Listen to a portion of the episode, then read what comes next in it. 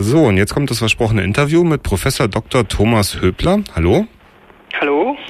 Und es soll halt um Leibeigenschaft gehen, beziehungsweise soll so ein bisschen die gesellschaftlichen Hintergründe zu Zeiten der, der Völkerschlacht halt darstellen. Ja, Schwerpunkt Leibeigenschaft, aber auch vielleicht so, wie die Situation in Europa so ein bisschen war.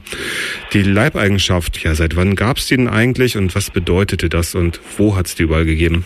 Zur Zeit, über die wir eigentlich reden wollen, äh, war Leibeigenschaft eigentlich schon äh, nicht mehr so wahnsinnig weit verbreitet. Es gab sie noch in bestimmten deutschen Regionen, also in Mecklenburg zum Beispiel, in Preußen natürlich auch und auch ein paar ähm, rheinischen Gebieten. Aber ansonsten spricht man eher von ja, Erbuntertänigkeit in den meisten Gebieten, die dann im Zuge der, der Veränderungen der Revolution und des Empires, also der, der napoleonischen Beeinflussung, abgeschafft worden ist. Ja, der Unterschied besteht einfach darin, dass eben bei der Leibeigenschaft der Leibherr, also der Grundherr, auch die persönliche Verfügungsbefugnis über den leibeigenen Bauern besaß.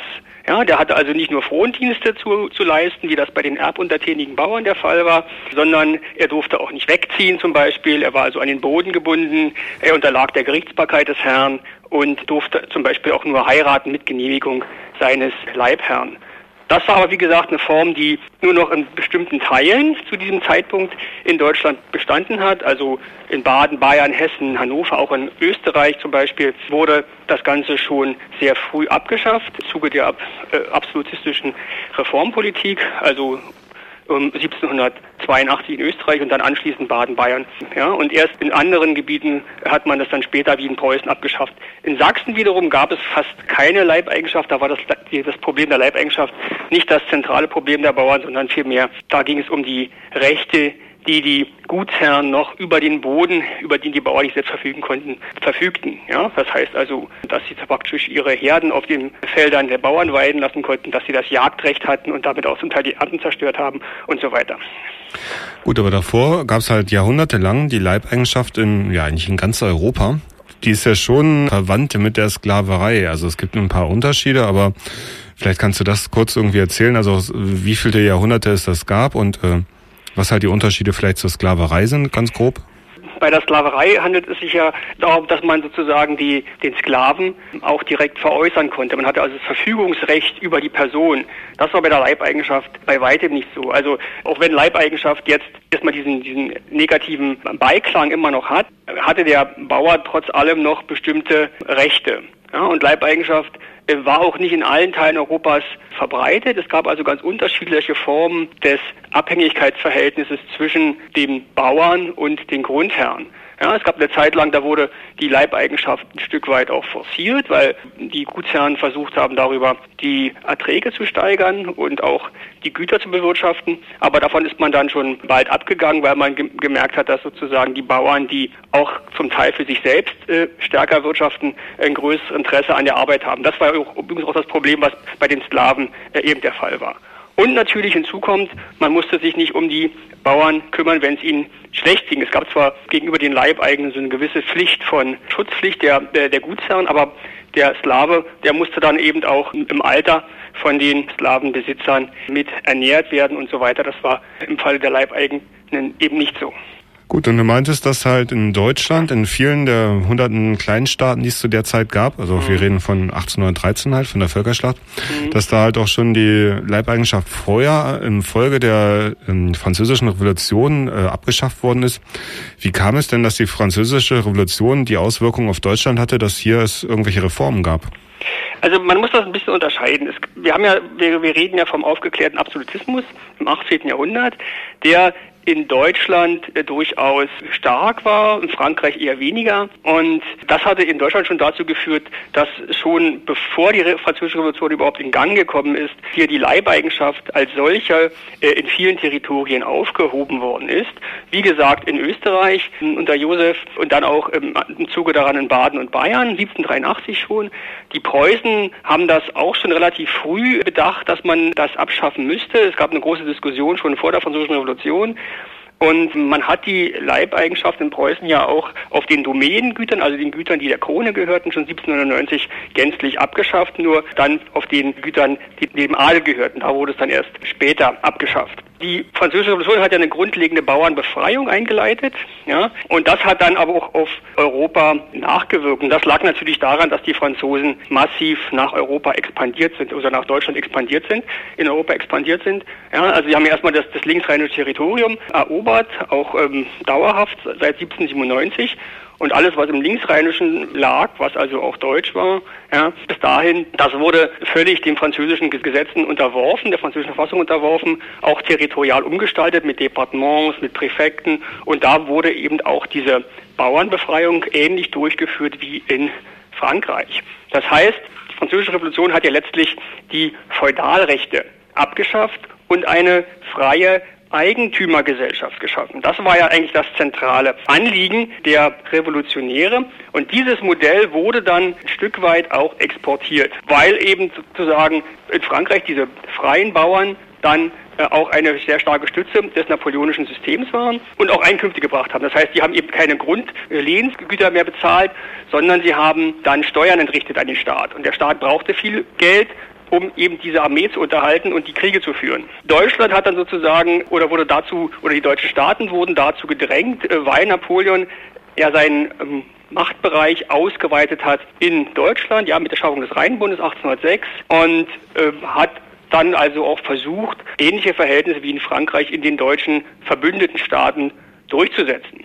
Ja, das ist sozusagen die eine Schiene. Äh, warum? Weil er natürlich starke Verbündete haben wollte und mit diesen neuen Veränderungen, ja, der Abschaffung äh, von von dem, vom Feudalsystem hat man eben sich erhofft, dass die Staaten schneller und größere Ressourcen hervorbringen können, um ihm eben im Kampf dann auch dementsprechend beizustehen. In Preußen wiederum ist die, der Impuls natürlich ein anderer. Da äh, liegt es eher daran, dass Preußen durch die Niederlage ja einen Großteil seines Territoriums, über die Hälfte, verloren hat. Es, Preußen musste hohe Kriegskontributionen entrichten, war also faktisch pleite nach dem verlorenen Krieg gegen Napoleon. Es war also eine, eine sehr schwere Krise in Preußen da. Man hat versucht, durch die Reformen die Wirtschaft wieder in Gang zu bringen. Und da bot sich natürlich auch an, die Landwirtschaft ein Stück weit zu reformieren, um eben auch größere Gewinne daraus zu ziehen. Aber die Reformen, die dann letztendlich passiert sind, ja, im Rheinland und in Preußen, unterschieden sich dann doch grundlegend voneinander und haben auch ganz unterschiedliche Wirkungen letztlich gehabt. Ja. Sachsen dagegen hat eher wenig reformiert, weil der sächsische König ja mit Napoleon dann relativ bald, 1806, nach der verlorene Schlacht bei Ihren Auerstedt verbündet war und auch keinen großen äh, Drang danach sah, irgendwelche Reformen durchzuführen. Anfangs wurde dann äh, Napoleon gerade auch bei vielen Intellektuellen, aber auch bei den Bauern begrüßt, halt weil er die Leibeigenschaft abgeschafft hat in den eroberten Gebieten, weil er diesen Code Civil eingeführt hat. Das war halt dieses bürgerliche Gesetzbuch.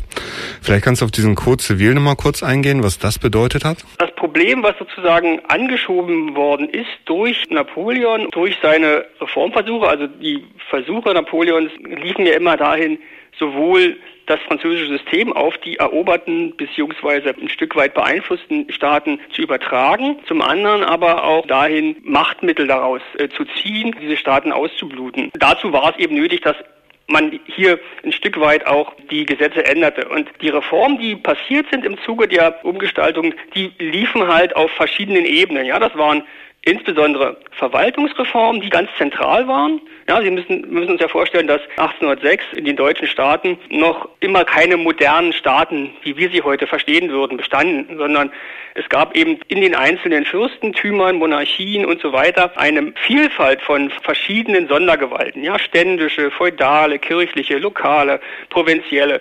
Und diese Reformen, die da angeschoben worden sind, die haben versucht, einen modernen Staatsaufbau nach französischem Vorbild zu erreichen. Ja, haben also versucht, zum einen die bisherige kollektive Regierung, die es gab in verschiedenen Gremien, geheimes Konsilium, geheime Räte und so weiter, so hießen die, abzulösen durch ein Ressortministerium zum Beispiel, ja, wo die Minister die alleinige Verantwortung für ihren Bereich hatten. Das war also etwas, was sofort getan worden ist.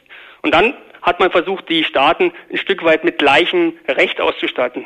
Also diese ganzen Sonderrechte abzuschaffen. Das war ein ganz zentrales Element dieser Reform, die auch in den Rheinbundstaaten genauso durchgeführt worden sind wie dann in Preußen zum Beispiel. Preußen war ja auch ein Konglomerat von verschiedenen Provinzen. Das war sozusagen eigentlich die zentrale Ebene dieser Reform. Die zweite, das waren die Verfassungsprojekte. Das war ja sozusagen etwas, was die Franzosen als Prestigeprojekt geplant haben. Es gab ja die ersten Verfassungen dann auch zum einen in dem Modellstaat Westfalen, den Napoleon 1807 kreiert hatte aus verschiedenen Territorien, zum Großteil aus Preußen, aber auch anderen deutschen Staaten. Das sollte also Modellwirkung haben für die anderen deutschen Staaten und in Bayern, wo man auch eine Konstitution geschaffen hat. Aber diese Konstitution, die also auch eine repräsentative Vertretung hervorgebracht hat, hat die Aufgaben eher weniger erfüllt, die Napoleon sich davon erhofft hatte. Warum? Weil eben äh, es noch keinen so einen starken Elitenwechsel gab wie in Frankreich. Das heißt, in diesen repräsentativen Körperschaften saßen eigentlich die alten Adligen größtenteils drin und die haben die Reformgesetze, die sie beschließen sollten, eher abgelehnt. Weshalb die meisten von diesen Reformstaaten diese Reformen eigentlich von oben her gegen den Adel durchgesetzt haben und kaum auf äh, Konstitution, Verfassung, auch in Preußen im Übrigen zurückgegriffen haben. Und der dritte Teil, das waren dann eben die Agrarreformen, die sich eben am Kur zivil orientiert haben. Das heißt, der Adel hat seine Privilegien verloren. Er wurde also zurückgesetzt auf seine vertraglich geregelten Eigentumstitel. Ja, man hatte zwar noch Eigentum an Grundbesitz, zum Beispiel, aber er hatte eben keine Steuerprivilegien mehr, keinen privilegierten Rechtsstand mehr und so weiter. Das heißt, hier fand eine, eine Gleichstellung auf zivilbürgerlicher Ebene statt. Das ist eigentlich so ein zentraler Punkt, den die äh, Franzosen mit dem Coup Zivil durchsetzen wollten, sodass irgendeine Eigentümergesellschaft entstanden ist, bei der es vor allen Dingen darum geht, dass der, der eben viel für den Staat, für die Gemeinschaft einbringt, viel produziert, viele Steuern zahlt, auch die größten Rechte hat, was also Beteiligung am Gemeinwesen betrifft. Ja, mit diesen Sympathien für diese Gleichstellung, also das hat ja auch über die besetzten Gebiete hinaus noch so ein bisschen Sympathien rübergeschwappt und da gab es ja dann einen Druck auf die nicht besetzten Gebiete, dass die vielleicht irgendwie auch Reformen machen. Also war das so? Naja, also wir können ja den Fall, Fall Sachsen uns mal anschauen. Da gab es ähnliche äh, Reformbestrebungen, ausgelöst durch die Französische Revolution. Wir haben schon 1790 den großen Bauernaufstand in Sachsen der eben ausging von Unruhen, die in der sächsischen Schweiz äh, gelaufen sind, wo es, wo die Bauern eben sich auf, äh, darüber beschwert haben, dass die Adligen und Gutsherren, Rittergutsbesitzer immer wieder ihre Jagden in ihren Feldern abhalten und es kam zur Verweigerung von Frondiensten. Das Ganze wurde dann niedergeschlagen. Es gab dann eine Diskussion, man sollte doch vielleicht hier ein bisschen was äh, verändern. Es gab also tatsächlich auch einige Gesetze, die dann erlassen worden sind, die zwar vom damaligen Kurfürsten nicht bestätigt worden sind, die aber in den nächsten Jahren immer wieder angewendet wurden, die für die Bauern durchaus positiv waren. Also es war eine bauernfreundliche Rechtsprechung, die da installiert worden ist.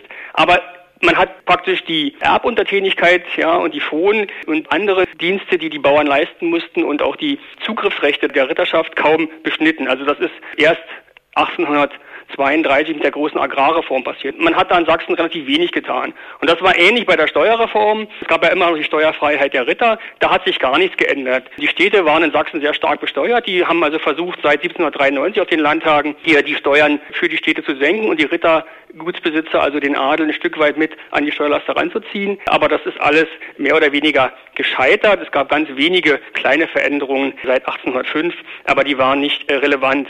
Und auch was die Verfassung, den Staatsaufbau betraf, da war Sachsen sehr zurückgeblieben, wenn man das mal drastisch ausdrücken will. Es gab also keine staatliche Einheit. Ja, wir haben ein Konglomerat von, von, von kleineren und größeren Gebieten, die eigene Behörden hatten, eigene tradierte Verfassungen hatten. Die kursächsischen Zentralbehörden mussten mit sieben landständischen Vertretungen über Gesetze, über Steuern verhandeln. Das wurde versucht, ab 1806 ein Stück weit zu verändern. Und das lag vor allen Dingen daran, dass die politischen und finanziellen Belastungen, die durch, die, durch den Krieg und dann die darauf folgende Allianz mit Napoleon da waren, die Sachsen ein Stück weit dazu gezwungen haben. Es wurde dann eine Kommission eingesetzt, die diese Vereinigung aller Landesteile in die Wege leiten sollte, eine klarere Landtagsverfassung, eine klarere Kreiseinteilung, eine Grundsteuerreform und der König hat das dann abgelehnt. 1808, nachdem die Vorschläge vorlagen. Es gab dann noch einen, einen großen sächsischen Landtag, den ersten des Königreichs 1811, wo man nochmal versucht hat, die Diskussion aufzurollen, wo es also auch eine intensive Auseinandersetzung gab zwischen den Gegnern und den Verfechtern dieser Reform. Und der König hat dann auch gesagt, ja, das wäre eine gute Idee, aber es gab keine Beschlüsse. Die wurden dann auch nicht mehr gefasst, weil ab 1812 dann ja mit dem Russlandfeldzug Napoleons und 1813 mit dem Befreiungskriegen letztlich Sachsen immer mehr in die Bredouille kam und gar nicht mehr in der Lage war, Reformen durchzuführen. Das heißt, diese grundlegende Staatsreform, die hat Sachsen tatsächlich verschlafen. Napoleon hat das ein Stück weit oder die Situation ab 1806 hat das ein Stück weit angeregt, aber es wurde nicht umgesetzt. Im Gegensatz eben zu Preußen oder zu den süddeutschen Staaten. Deswegen hat Sachsen hier auch ein großes Stück, ein großes, einen großen Teil an Entwicklungsvorsprung oder nicht eingebüßt, sondern es ist einfach an der Entwicklung zurückgeblieben in großen Maß. Und das hat sich natürlich im Laufe des 19. Jahrhunderts negativ dann für Sachsen auch ausgewirkt. In Preußen dagegen hat man das ab 1806 gemacht, weil man eben in dieser grundlegenden Krise drin war. Man hatte nicht mehr genügend Mittel, ja, der Staat war verkleinert worden und man war gezwungen, irgendetwas zu tun, um, um den Staat ein Stück weit wieder aufzurichten. Und da hat man also begonnen, tatsächlich äh, so eine Art von staatlicher Einheit durchzuführen. Man hat all diese Reform des Staatsapparats durchgeführt mit einem Ministerium, das nach Ressort gegliedert war und so weiter. Und man hat vorsichtig vorsichtig angefangen, auch eben die Agrarverfassung zum Beispiel zu ändern. Allerdings war eben nicht so weit gegangen wie zum Beispiel eben in, äh, in Süddeutschland, in den äh, Rheinbundstaaten, dass also die Steuerprivilegien des Adels abgeschafft worden sind, die Patrimonialgerichtsbarkeit abgeschafft worden. Das war also eine Sondergerichtsbarkeit, die die Adligen unabhängig vom Staat hatten gegenüber den Bauern. Also da ist man doch ein Stück weit zurückgeblieben. Das war doch alles noch eher am ständischen Vorbild orientiert. Und auch diese berühmte Städteordnung von Stein zielte eher in diese Richtung, war also ein Stück weit daran orientiert, sich gegen die Zentrale zu stellen und die, die unteren Instanzen, die unteren ähm, äh, Gruppierungen, also die Städte in dem Falle, ein Stück weit äh, Selbstständigkeit zu geben und war also weniger modern, wenn man das in diesem Sinne mal ausdrücken will, als das, was wir äh, in Süddeutschland zu dem Zeitpunkt gesehen haben. Vielleicht nochmal zur Leibeigenschaft zurück. Also mhm. wann wurde denn in den letzten deutschen Staaten die Leibeigenschaft abgeschafft? In Preußen hat man das bis 1850 vollständig abgeschafft. Ja, also es hat also noch bis zur 48er Revolution gedauert. In anderen Staaten ist es ähm, nach der Juli-Revolution passiert. In Sachsen, wie gesagt, 1832. Das heißt, diese Bauernbefreiung lief ja dann in Sachsen zum Beispiel so, dass man eine spezielle Bank eingeführt hat, in die die Bauern 25 Jahre lang gratenweise einzahlen mussten und die Grundherren wurden daraus entschädigt und diese Entschädigungen sind dann halt also lang geflossen. Das war so ein, ein langsamer Prozess, bis das tatsächlich dann auch äh, rechtlich eine Wirkung hatte. Und in anderen deutschen äh, Territorien ist es dann auch tatsächlich in, in, in einem ähnlichen Spektrum passiert. Ja, also Hannover 1833 hat sich also noch bis zur Mitte des 19. Jahrhunderts hingezogen, bis das tatsächlich alles als tatsächliche Bauernbefreiung durchgesetzt worden ist. Und das hat aber noch nicht bedeutet, dass die Bauern völlig frei von Abgaben waren, sondern sie mussten zum Teil sich eben noch aus diesen Dingen heraus kaufen, weil es eben nicht entschädigungslos war. Ja, das klingt ja auch sehr schön, dass dann halt die Bauern irgendwie den Adligen für ihre Freiheit entschädigen müssen. Und es gab danach doch diesen Rechtsnachfolger. Die Erbuntertätigkeit. Genau. Was ist denn das genau? Naja, der Unterschied ist halt nur, dass bei der Erbuntertätigkeit man eben oder der Leibherr keine persönlichen Befügungsbefugnisse mehr über den Leibeigenen hatte. Er konnte nicht mehr vorschreiben, wen er zu heiraten hat. Er durfte ihm nicht vorschreiben, dass er vielleicht sein Land verlassen durfte. Aber Erbuntertätigkeit bedeutete eben, dass weiterhin Arbeitspflicht bestand, dass Frondienste geleistet werden mussten, dass der Boden ihm also nicht ganz gehörte, nicht selbst gehörte, sondern dass äh, er letztlich eben Boden des Grundherrn war. Die Kinder hatten Gesindezwang, das heißt, sie mussten als Dienerinnen, Diener beim Herrn zeitweise dienen. Diese Erbuntertätigkeit bedeutete auch, dass der Grundherr eine ganze Reihe von Rechten hatte, wie in Sachsen zum Beispiel, dass er eben seine Tiere auf den Weiden der Bauern äh, weiden lassen durfte oder dass er das alleinige Jagdrecht hatte, was in Deutschland ja auch weiterhin bestanden hat, was man in Frankreich auch sofort nach der, der französischen Revolution abgeschafft hat. Da war das sozusagen ein demokratisches Recht für alle. Das äh, ist in Deutschland niemals der Fall gewesen und das war eben nachteilig. Das heißt, der Bauer durfte das Wild des Herrn auf seinen Feldern nicht jagen. Ja, und wenn das Wild also Schäden angerichtet hat, dann musste er das erdulden und das hat die, war für die Bauern natürlich ein großes Problem wie man sich vorstellen kann. Und das heißt, die Bauern, die wurden quasi erst 1918 politisch frei? Politisch frei.